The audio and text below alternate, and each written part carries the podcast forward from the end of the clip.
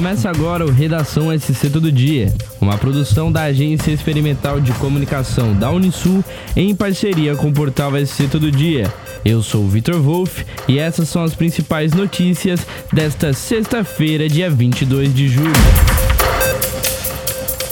A Polícia Civil de Tubarão apreendeu 28 aves silvestres em situação ilegal em uma casa no bairro São João, na margem esquerda. Os animais apresentavam machucados e foram encaminhados ao Hospital Veterinário da Unisul, onde passaram por avaliação de biólogos e profissionais da área. O delegado responsável pela Delegacia de Crimes de Trânsito, Crimes contra o Meio Ambiente e Relações de Consumo, Ruben Teston, explicou que o idoso de 71 anos já tinha passagem pelo mesmo crime. Abre aspas. Ele já havia sido alvo de uma investigação da nossa delegacia o delegado lamentou que essas situações sejam recorrentes na cidade. Apesar de já ter diminuído consideravelmente, ainda existe uma questão cultural com relação ao manejo ilegal de aves silvestres, em especial quando as pessoas não são tão jovens. Abre aspas. Reparamos que as pessoas mais experientes acabam cometendo esse tipo de crime com frequência. Algumas aves são utilizadas pela questão do canto, levadas inclusive para concursos clandestinos. Existem formas legais de se ter aves silvestres, mas passam por diversas condições e regulamentos, que não é o caso da maioria das situações que estamos encontrando, infelizmente. Fecha aspas.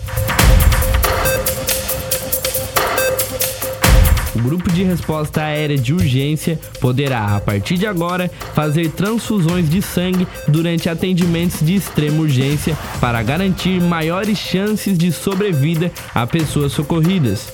O serviço é inédito no Brasil e será viabilizado com a assinatura de um termo de cooperação entre o Centro de Hematologia e Hemoterapia de Santa Catarina e a Secretaria de Estado da Saúde. Abre aspas, a unidade onde fica o helicóptero Arcanjo terá bolsas de sangue no estoque. Quando a equipe for acionada e houver a indicação de transfusão de sangue, os profissionais levarão no helicóptero o material e farão a transfusão no local de atendimento. Fecha aspas. Explicou Muriel Maziero, diretora de produção do Emosc. Tubarão Futsal jogará contra o Jaraguá neste sábado, dia 23 de julho, às 8 da noite, no ginásio Edson Bez de Oliveira Filho, em Santa Rosa de Lima. Os times estarão disputando a primeira fase do campeonato estadual. A equipe tubaronense se reveza entre os jogos do Catarinense e da Liga Nacional. O Tubarão Futsal está no quarto lugar na classificação geral do estadual, com 13 pontos e 6 jogos com dois jogos a menos que os adversários. O valor dos ingressos é de 10 reais. A Rádio Cidade irá transmitir o jogo a partir das 7 e meia da noite.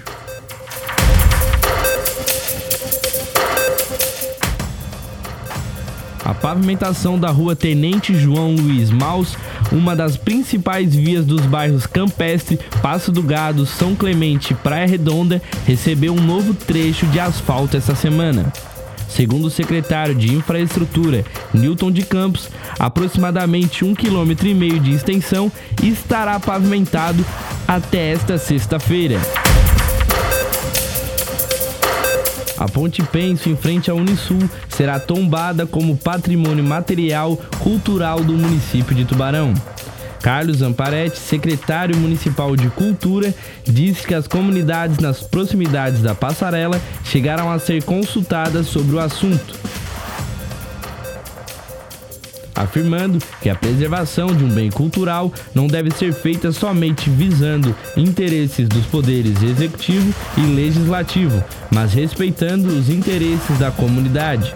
Em agosto, a Ponte de Arame completará 58 anos. Ela passou pela enchente de 74, sofreu danos com vendaval em 2016 e recentemente teve alguns danos após as chuvas do início do mês de maio deste ano. Segundo a CDL, Câmara de Dirigentes Logistas de Tubarão, o estacionamento rotativo deve voltar este ano. A contratação da empresa passa por ajustes e a previsão é que a licitação seja lançada em até um mês e meio. A CDL já confirmou 36 lojas como ponto de venda para os usuários da área azul. O total deve chegar a 50. Inicialmente, o sistema vai funcionar apenas na área central da cidade. Os antigos monitores serão substituídos por orientadores, que não terão o poder de autuar os veículos estacionados irregularmente. Para mais notícias, acesse o portal Vai Ser Todo Dia. Até o próximo episódio. Bye.